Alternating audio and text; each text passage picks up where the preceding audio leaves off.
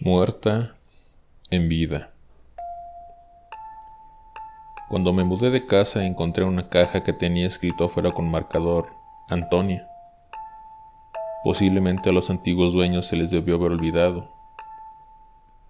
Dentro de esta se encontraba una cinta de cassette casero, al parecer de una chica.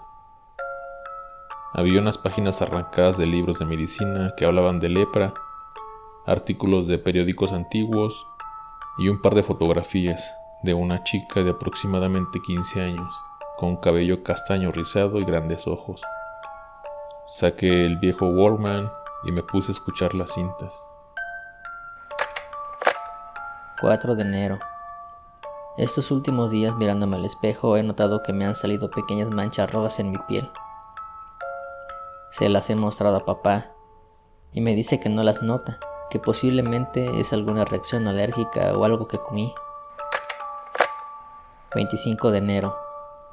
He notado que las manchas no han desaparecido, es más, se han ido expandiendo por mi cuerpo. Papá se rehúsa a llevarme al médico. 2 de febrero. Me di cuenta de que pierdo sensibilidad en los brazos y piernas. Las manchas están volviendo heridas, y a papá no le preocupa. 15 de febrero. Estaba cosiendo un botón y me he pinchado con una aguja. No he sentido dolor, lo cual me asustó. La retiré y la enterré con fuerza para atravesar mi mano. Tampoco lo he sentido. Papá me vio y me lleva al hospital para que me retiren la aguja de mi mano. Quizás allá si noten las heridas en mi cuerpo. 27 de febrero. No pude mostrarles bien mis manchas a los doctores. Papá no me dejó. Me dijo que no tenía nada. ¿Será que simplemente no le preocupo? Las heridas están enormes. Creo que tengo hasta dentro de la nariz porque me cuesta respirar. Creo que tengo lepra. No tengo fuerzas para nada hoy y me quedaré en cama. 6 de marzo. Mis cejas se caen. Ha de ser por estas malditas heridas que ya abarcan todo mi cuerpo. Mi dedo meñique de la mano izquierda se ha puesto negro. 17 de marzo. Mi meñique se ha caído. Se lo he mostrado a papá suplicándole que me lleve al hospital y me ha gritado diciéndome que lo deje en paz.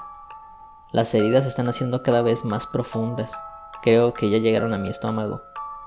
Siento siento fuertes dolores. Creo que estoy muriendo. Al parecer, eso sería lo mejor. En las noches he escuchado a papá llorar en su habitación. Creo que creo que extraña mamá. Primero de abril. Llevo seis días sin dormir. Las heridas son tan grandes que ya puedo ver mi carne al rojo vivo. En mi cara ya no queda piel. Quiero morir. Pero no tengo suficiente fuerza para colgarme, así que me intentaré cortar con un cuchillo. No quiero, no quiero sufrir más. Realmente no sé qué día es. Estoy en mi habitación. Lo último que recuerdo es que enterré el cuchillo en mis muñecas. Estoy, estoy muerta. No siento mi respiración. El dolor se ha esfumado. Siento que estoy vacía. Mi corazón ya no late. Esto... ¿Esto viene después de la vida? ¿Un estado de vida sin vida? Hace unos días sentía picazón en un brazo. Al mirar vi que mi piel se movía como si hubiese algo abajo. Así que con una navaja hice una pequeña incisión y pude ver gusanos bajo mi piel. Me están comiendo. Mi cuerpo huele mal. Creo que me estoy pudriendo. Estoy viviendo la muerte lentamente. A veces veo a papá que me mira de una manera extraña y no me habla.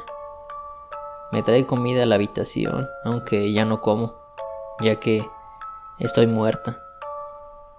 Comienzo a pensar que es un ángel que tomó la forma de papá y que está acompañándome mientras me desprendo de mi cuerpo inservible para luego llevarme al paraíso y acompañar a mamá. Aquí terminan las cintas. Al terminar de escucharla, tomé los periódicos que estaban dentro de la caja y los comencé a leer. Al hacerlo, me dieron escalofríos se referían a la muerte de una joven llamada Antonia por inanición, con múltiples cortes autoinfligidos y marcas de sus propias uñas en su cuerpo como si como si tuviese la necesidad de rascarse. Comencé a investigar más al respecto.